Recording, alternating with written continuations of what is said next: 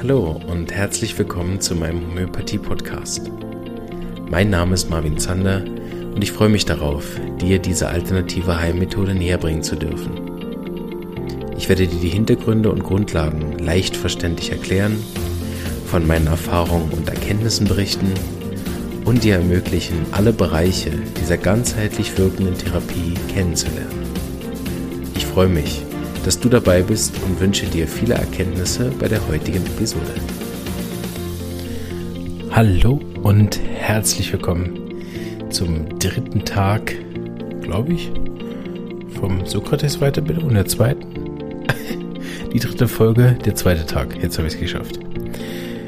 Ähm, genau. Bevor wir zum Eingemachten kommen, äh, einen schlechten Witz zum Starten. Ah Mann, wenn man es ankündigt, ist es gar nicht so witzig. Ich habe heute einen Podcast gehört, dass ähm, der ging über die Medienlandschaft der letzten keine 40, 30 Jahre, keine Ahnung, irgendwie so. Der letzten Jahrzehnte auf jeden Fall, keine Ahnung wie viel. Und dort ist der Trend sichtbar geworden, auch natürlich durchs Medium Podcast, vom geleckten, abgelesenen perfektionistischen pingeligen Beitrag hin zum hm, ja sehr authentischen, sehr spontanen, impulsiven und bewusst Fehler in Kauf nehmenden Medium, also sowohl in der Fehler Fernsehlandschaft als natürlich auch ganz stark im Podcast, wo man ja wirklich ja, alle Ams drin lässt, zumindest in den immer neuer werdenden Podcasts. Natürlich auch je nachdem, welches Genre man anschaut. Ne? Also vor allen Dingen, sag ich mal, die Entertainment-Branche. Ähm, zumindest haben das die beiden Herren so analysiert, ist sie auf dem Weg Richtung flapsig, äh, leger und dadurch sehr natürlich und dadurch auch sehr äh, privat. Ne? Also Podcast ist ja auch, wenn man, also es gibt ja ganz verschiedene Podcasts äh, und auch ganz verschiedene Podcast-Formate, aber ich mag persönlich sehr die, wo man die echten Menschen auch spürt. Das ist wahrscheinlich so ein Homöopathie-Tick, ne? Die Rollen und aufgesetzten Masken und so, das ist sicher nett. Und ich denke, in bestimmten Podcast-Formaten äh, ist das auch absolut äh, wichtig, ne, dass man die, das, was man nachher rüberbringen will, nicht verwässert. Zum Beispiel, wenn man einen professionellen Homöopathie-Podcast macht, ist ganz wichtig, dass man den nicht verwässert mit privaten und persönlichen Details oder irgendwelchen schlechten Witzen oder unprofessionellem äh, Aneinanderreihen von Informationen, die der Hörer gar nicht hören möchte, weil er möchte sich über Homöopathie informieren und nicht, was ich sonst so privat im Podcast höre. Ne? Äh, hat man aber andere Formate, kann man das eh gut machen. Und ähm, ja, erstmal die, die den Podcast lang verfolgen und immer noch nach, ich weiß nicht, wie vielen 200 plus Folgen wir inzwischen sind, die immer noch dabei sind, ne, die werden genau diesen Style des Natürlichen, des äh, Ungeschnittenen, des ähm, ja, äh, Fehlerhaften in Anführungsstrichen als äh, offensichtlich sehr angenehm empfinden und dann natürlich auch gar nicht als fehlerhaft. Ne? Ich finde immer, dass der, dass der Podcast natürlich nicht ein Podcast ist, der allen gefallen soll. Also ganz bestimmt ist er das nicht. Allein schon allen Homöopathie-Gegnern wird er ja nicht gefallen. Ähm, er ist aber dadurch etwas, was ich finde, was sozusagen innen wie außen ähm, ja, authentisch ist, könnte man sagen. Weil der Homöopathie Partie-Podcast ist innerlich genauso individuell wie äußerlich. Er entspricht der Tagesform, er entspricht der Tageszeit, er entspricht dem Thema so ein bisschen. Er entspricht natürlich auch Phasen. Also ich bin ganz sicher, wenn man den Podcast durchhört, irgendwann wird man auch Phasen erkennen. Da bin ich ganz sicher. Natürlich, manchmal sind die Folgen voraufgenommen, dann erwischt man nicht mehr die Phase so zum richtigen Zeitpunkt. Manchmal kommen Folgen auch anders. Dann gibt es wieder Interviews oder Gastepisoden. Aber ich denke, dass man die Folge, die ich alleine aufnehme, wird man ganz klar Phasen raushören können über die Jahre, die ich vorhabe, den Podcast zu machen, sodass es auch ein gewisses Abbild nachher der persönlichen Entwicklung ist und wer Homöopathie im Kern versteht und vielleicht sogar liebt, Thema, was wir gestern hatten, äh, der wird verstehen, dass sozusagen die, die Homöopathie auf die Art und Weise zu präsentieren, wie ich das mache, absolut nicht die richtige Form ist. Auch sicher nicht die geeignetste, wenn man Wissen vermitteln möchte, aber sie ist eine sehr homöopathische, weil sich selbst treu gebliebene individuelle Art, Homöopathie zu machen.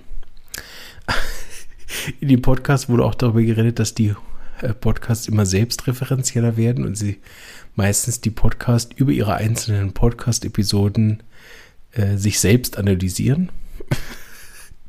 Würde ich natürlich nie machen. Deshalb äh, kommen wir zu dem Witz, den ich jetzt vorbereitet habe. Schon nach sechs Minuten Inhalt bin ich doch bei dem Witz angekommen. Ich bin nämlich letztens gewählt worden zum witzigsten Homöopathie-Podcast in Europa. Und den Preis nehme ich selbstverständlich nicht an, weil ich mache Homöopathie-Podcasts natürlich nicht, um Preise zu gewinnen. Und das Preisgeld spende ich der BK Bose Stiftung von der SAI.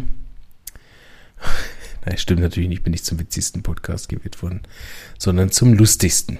Ja, aber da wir das hier nicht für Spaß machen, äh, gehen wir jetzt weiter, würde ich sagen. Haben nämlich heute ein paar gute Themen. Ich wollte mich noch kurz über die Skeptiker lustig machen, weil ich das so gern mache.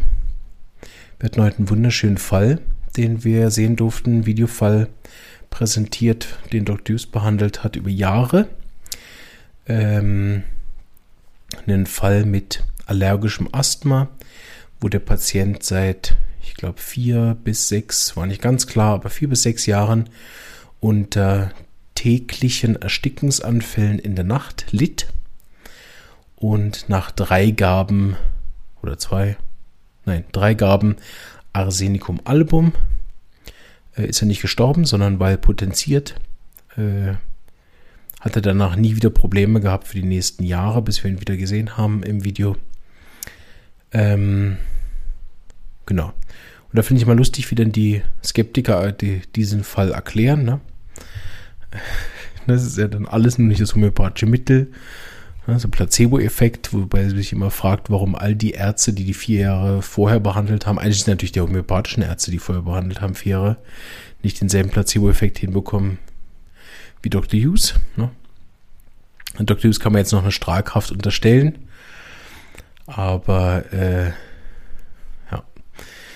oder dann die Schlussfolgerung des medizinischen Gehirns, okay, wenn ich dann allen Patienten mit äh, Erstickungsgefühlen am Abend beim Einschlafen mit asthmatischen Symptomen Arsen gebe, müsste es ja, wenn die Arznei helfen würde, auch allen anderen Patienten helfen. Mal abgesehen davon, dass das bei den meisten schulmedizinischen Arzneien auch nicht der Fall ist. Dass nur weil es bei einem geholfen hat, es bei allen anderen 100% auch helfen würde.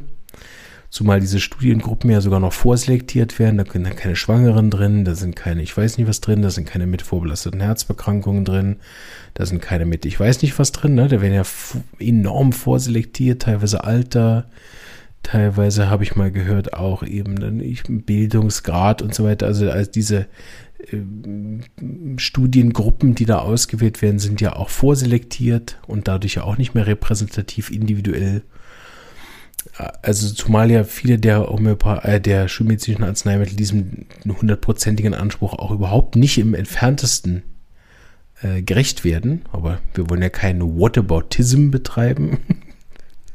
auch so ein schönes Wort.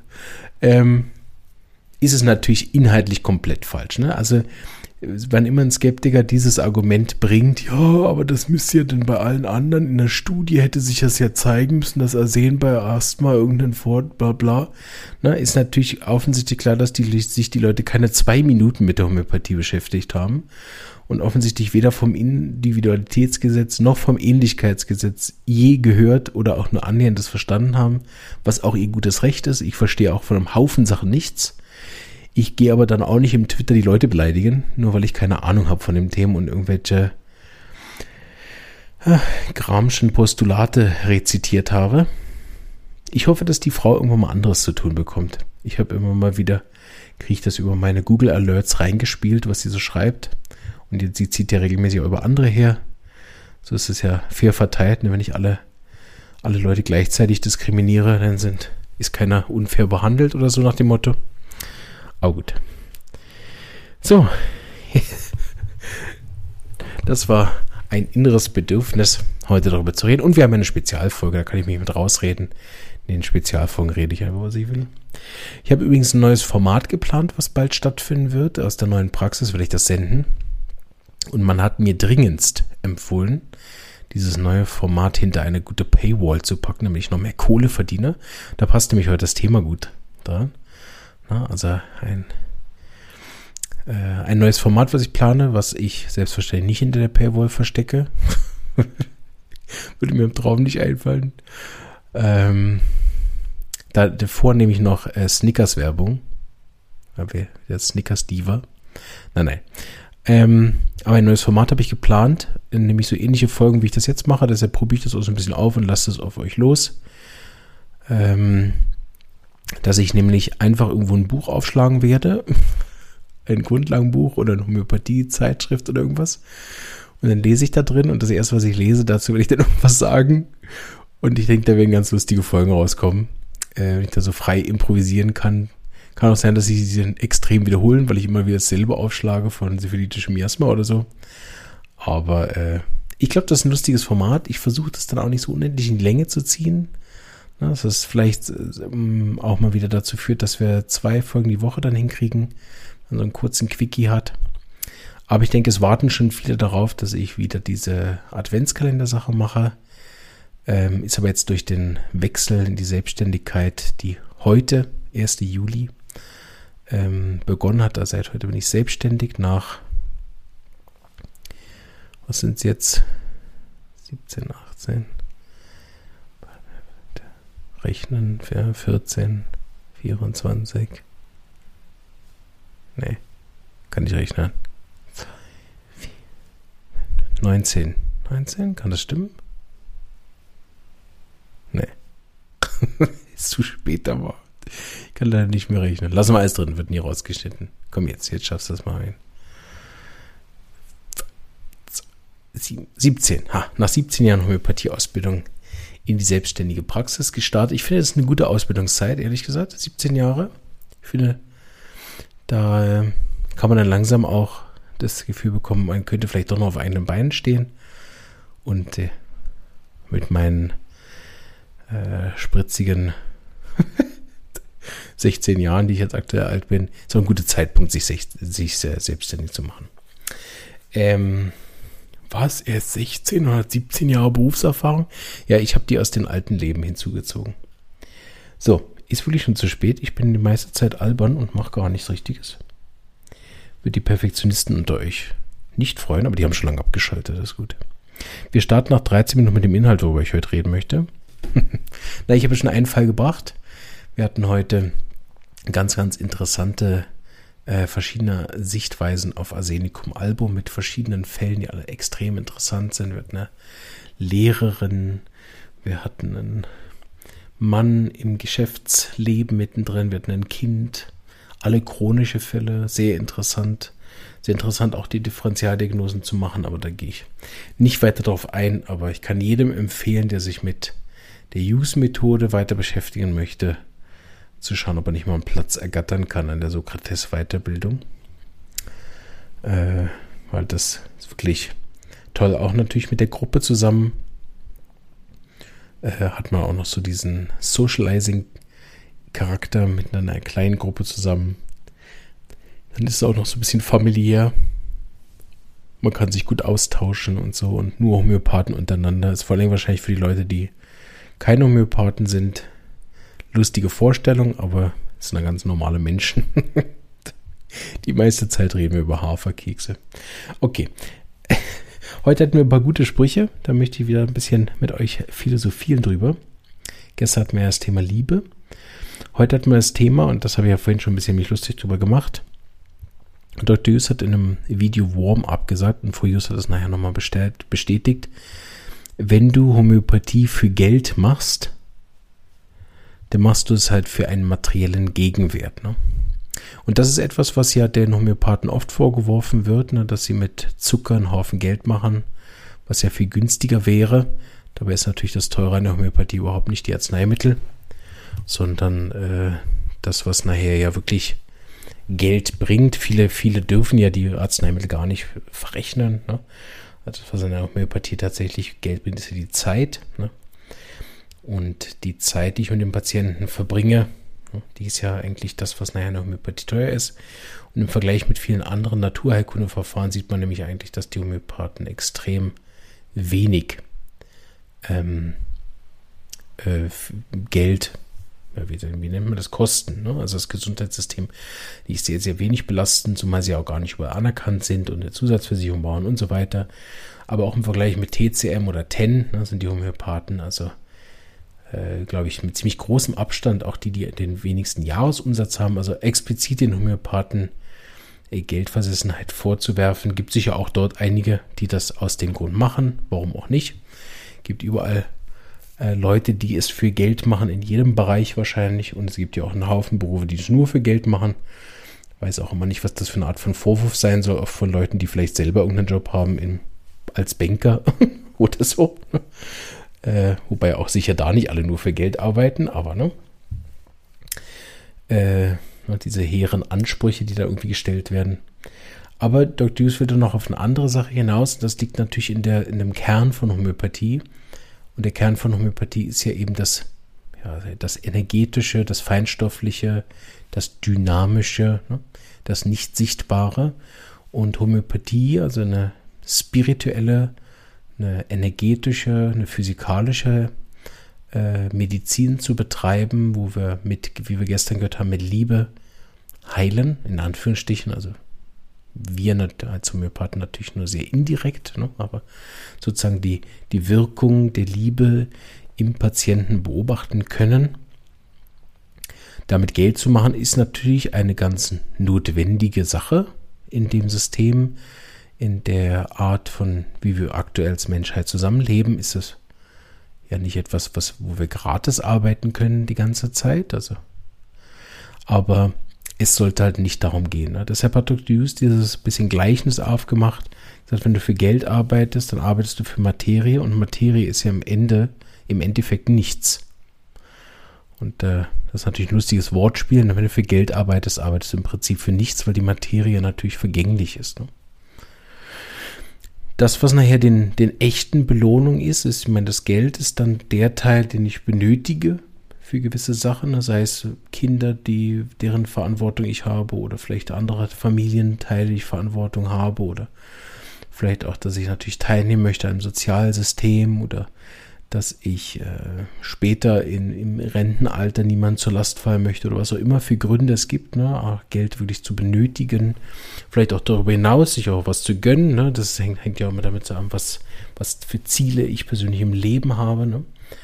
Aber die echten Benefit aus Stock Dukes Sicht für die eigene Seele, für das, was uns Menschen natürlich auch wirklich ausmacht, ist ja nicht der Körper, ne? ist ja die, die Lebenskraft, respektive das, was nachher das Ich tatsächlich ist.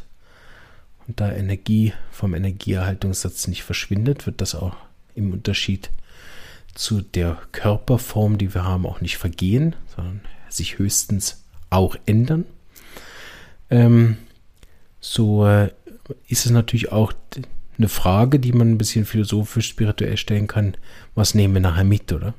Und das Geld wird sicher nicht sein, der Körper wird sicher nicht sein.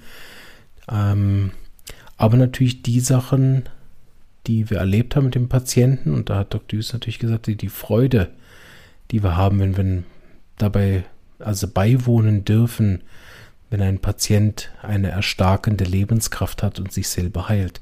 Die Freude, das ist das, was wir nachher in der Seele speichern, mitnehmen und vielleicht sogar in nächstes Leben mitnehmen. Dem könnte man natürlich entgegenhalten, dass ich auch, wenn ich mir für Geld ein teures Auto kaufe und damit über irgendeine Landstraße bretter und dabei eine Freude empfinde, die natürlich auch mitnehme.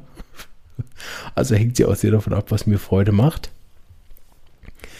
Wobei natürlich dort immer unterschieden wird, und das kennen ja viele auch aus den spirituellen Betrachtungen oder sogar aus den religiösen, dass es natürlich darum geht, sind das innere oder äußere Freuden. Und das will ich an der Stelle jetzt gar nicht bewerten. Dafür fehlt mir vielleicht auch die Lebenserfahrung oder die Weisheit. Ähm, für mich und wenn ich mit meinen Patienten arbeite und sie berate, geht es eigentlich viel mehr darum, was, was der Patient möchte und was ihm gut tut. Ne? Und wenn man das zusammenbringt, dann hat der Patient eine Erfahrung, die ihn stärkt und die ihm auch Lebensfreude, Lebensqualität und damit auch Lebenswille gibt. Ähm, und da bin ich immer vorsichtig, Dingen zu bewerten oder irgendeine äh, richtig oder falsch Schablone daran zu legen. So ist es auch nicht falsch, eben Geld für seine Arbeit zu nehmen. Das gibt es ja auch viel im Heilerbereich, ne, dass die Leute dann da, äh, also ich kenne einige sehr, sehr gute und sehr großartige sagen wir, Heiler, ne, ähm, auch in anderen Bereichen, die nicht in Homöopathie tätig sind, die aber bettelarm sind, weil sie es nicht schaffen, für ihre Leistung, ihre Dienstleistung, ähm, den energetischen Ausgleich zu verlangen und Geld dafür zu nehmen. Und die sind dann auch immer sehr ausgebrannt. Also dort kann man auch nicht sagen, es ist immer richtig, kein Geld zu nehmen oder viel Geld zu nehmen. Ich denke, es ist nachher wie auch der Podcast individuell und die eigene Zufriedenheit an Geld zu messen, ist explizit in der Schweiz leicht zu sehen, dass da ein Haufen reiche Menschen rumlaufen hier in der Schweiz, ähm, die kein bisschen glücklicher sind als die Armen. Sie haben einfach einen anderen Grund, über den sie sich beschweren. Und was beide gemeinsam haben, die Armen wie die Reichen, ist, dass dieser Beschwerdegrund im Außen liegt. In den meisten Fällen. Oder natürlich am schlimmeren Ort im Innern, ne? Die große Selbstkritik, die große Selbstschuld. Das, was ich oft nenne, so diese, diese religiöse Einfluss, ne? du bist sündig geboren und bist erstmal, ich sage sorry fürs Wort, aber bist erstmal scheiße und musst dich verbessern, um das Himmelreich zu verdienen oder eine gute Note zu kriegen, einen guten Abschluss, eine gute Arbeit oder um, um eine gute Frau oder einen Mann abzukriegen oder ich weiß nicht, wofür man sich angeblich alles so anstrengen muss. Und am Schluss natürlich auch diese vermeintlichen inneren, oh, ich muss mich verbessern, ich muss hübscher sein, ich muss klüger sein, ich muss weiser sein, ich muss einen besseren Podcast machen und ich muss bessere Mittel verschreiben, ich muss noch mehr Patienten heilen und ich brauche überhaupt auch viel mehr Patienten und viel mehr Likes. Und wenn ich besser wäre, dann würden mich auch mehr Leute mehr lieben und so, ne? Das sind natürlich am Schluss in der Miasmatik gesehen auch alles psorische Aspekte, und damit gesehen natürlich keine äußeren Faktoren, wie wenn es um materielle Dinge geht, aber um Ego-Themen. Auch die mag ich nicht bewerten, weil der Ego natürlich ein ganz wichtiger Bestandteil ist, so wie Fuß, äh, Hand oder äh, keine Ahnung, Arm ne, oder Augen. Dann sind das einfach erstmal Bestandteile von dem, was, was das große Ganze als Persönlichkeit, als Mensch ausmacht. Und da ist erstmal nichts von falsch, sondern als Bestandteil. Und es macht einfach Sinn, auch herauszufinden, wofür kann man so einen Fuß benutzen, wofür kann man so einen Arm benutzen, wofür kann man so Augen benutzen und wofür kann man so ein Ego benutzen. So, was äh, Dr. Hughes, Frau und Herr Hughes viel uns mit auf den Weg geben, ist das Thema, sich eben von der Psora zu befreien, ähm, also von all diesen Ego-Themen zu befreien und da geht es dann nicht um Selbstkastei, Selbst äh, Demütigung oder irgendwie eine Art von, von kalten Entzug, Beschränkung oder eben noch schlimmer, eine Selbstbewertung, oh, mein Ego ist so schlecht und so weiter. Ne? Sonst kommt man da relativ schnell ins Psychotische und Syphilitische hinein. Für die, die Miasmen studiert haben, ist das ja absolut keine Verbesserung, sondern es geht darum, ähm, sich von der Psora zu befreien in der Art, dass ich leichter werde. Ne? Also Erwartungen abbaue, Ansprüche abbaue, Bedürfnisse liebevoll abbaue und mich an den ähm, kleinen Dingen des Lebens erfreue. Ne? Nicht, dass man nicht auch große Dinge haben darf oder dass man sich auch streben darf nach mehr, ne? aber es ist dann am Schluss die Frage von der Motivation. Ne? Also es ist nicht entscheidend nachher was, ne, sondern aus welchen Gründen du es machst und das ist auch wieder ein sehr homöopathischer Gedankengut, dass es von der Wurzel ausgeht. Und wenn ich ähm, äh, eine kaputte Pflanze habe, dann stelle ich als erstes sicher, dass die Umgebung, in der die Pflanze wächst, äh, das Wachstum der Pflanze fördert und danach schaue ich auf der Wurzelebene und nicht, dass ich an irgendwelchen Blättern rumschnippel. So auch dort, ne, aus welchen Gründen möchte ich die Psore abbauen, wenn das natürlich ein psorischer Grund ist, damit mich die Leute mehr lieben. Na, ich werde weiser, damit die Leute mehr zu mir aufschauen und mir mehr Klicks auf Instagram geben. dann ist, die, dann ist die, das Ziel toll, ne? aber die Idee und die Motivation halt leider fehlgeschlagen. Ja. So geht es darum, das Leben einfacher zu machen. Und einfacher meint nachher natürlich nicht simpel im Sinne von, dass ich ein Bettelmensch werden soll, sondern dass ich insgesamt, also sei es von mir, von anderen, vom Leben weniger brauche und damit natürlich auch automatisch weniger Mangel bin und dann passiert etwas ähnliches wie das, was wir gestern besprochen haben beim Thema äh, Liebe. Ne? Dann passiert so eine sich selbst, ich glaube zwar bei Dankbarkeit, ne? Schon, bin schon durcheinander gekommen. Aber auf jeden Fall in den letzten Tagen besprochen haben, dass es äh, dann so eine äh, Aufwärtsspirale gibt, die sich nachher selber bedingt. Je einfacher ich mir das Leben gestalte, je glücklicher ich damit auch bin, desto zufriedener werde ich und je zufriedener ich bin, desto weniger brauche ich ja. Ne? Zufriedenheit ist der Zustand, wo ich nichts mehr brauche. Ne? Das heißt ja nicht, dass man nicht dann noch einen Haufen Sachen machen kann. Ne? Man darf ja weiterhin äh, Dinge unternehmen. Ich mache es dann aber nicht mehr um meinen Mangel, meine innere Löcher äh, zu füllen, sondern ich ähm, unternehme eine Reise, ähm, ja, weil ich das einfach äh, genieße oder weil ähm, das zu dem Leben gehört, das ich mir gewählt habe, aber nicht, oh, ich muss mal wieder in die Ferien, weil ich bin so abgespannt und damit ich nachher wieder weiter in der Maschinerie funktionieren kann. Ne? Das ist immer wichtig, das nachher von der Motivation her zu unterscheiden. Ja, das haben wir heute besprochen. Am Nachmittag hatten wir noch einen interessanten Kontrollfall von einem Patient, der äh, einige schlimme Symptome überstanden hat und jetzt seit 17 Jahren frei ist von Krebs. Das ist natürlich auch eine tolle äh, Botschaft und äh, dort jetzt weiter zu behandeln und zu sehen, welche Fortschritte Patienten machen über die langjährige homöopathische Behandlung. Den Fall haben wir jetzt von 2014 bis jetzt äh, beleuchten können oder repetieren können, was da für Fortschritte gegangen sind. Und das natürlich immer wieder sehr interessant und dann auch zu sehen, welche Arznei jetzt weitergegeben wird.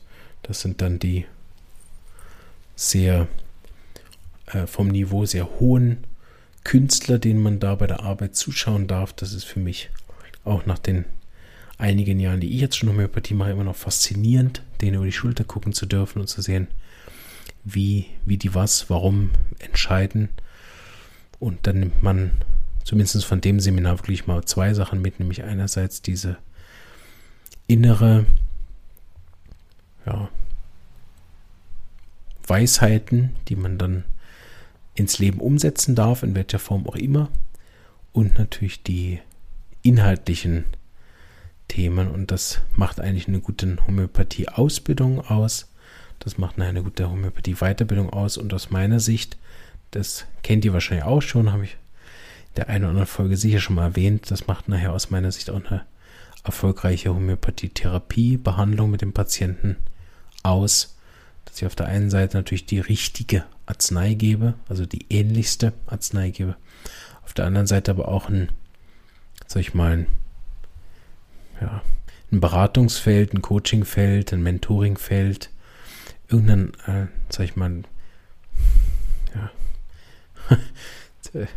irgendeinen Input noch mitgebe, dass der Patient nicht nur auf die Erwirkung der Arznei hofft oder wartet und damit die Verantwortung, äh, je nachdem auch komplett an den Homöopathen übergibt, sondern auch den Patient im Maße von dem, wie ich selber gewachsen bin, auch menschlich weiterbringe, was dann wieder den, die Notwendigkeit eben auch schafft, sich als Homöopath nicht nur als Therapeut, also als Know-how-Person weiterzuentwickeln, sondern eben auch als Mensch. Gut, ich hoffe, euch hat die chaotische Folge gefallen. Mir macht es auf jeden Fall sehr Spaß. Und es ist mal eine komische Erfahrung, da abends um 22 Uhr auf den Bodensee zu schauen und eine Folge aufzunehmen im Sessel. Äh, ganz, ganz anders. als diese vorbereiteten Folgen daheim. Ja, gefällt mir sehr gut. Und ähm, ja, morgen melde ich mich dann, glaube ich, das letzte Mal vom Sokrates, den Sonntag als Anreisetag daheim. Da werde ich nichts aufnehmen, glaube ich. Und dann sollte wirklich dann eine der nächsten Folgen dann aus der neuen Praxis und dem dafür extra eingerichteten Podcast-Raum zu sein, wo ich dann den Podcast neu im Stehen aufnehme. Hat sich ja auch nochmal eine ganz andere Energie. Ich bin ganz gespannt, ob das funktioniert. Ja, bis dahin wünsche ich euch alles Gute. Bis morgen. Bleibt gesund. Und äh, ja, die, die schon in die Sommerferien gestartet sind, wünsche ich ganz schöne Ferien. Bis bald. Tschüss.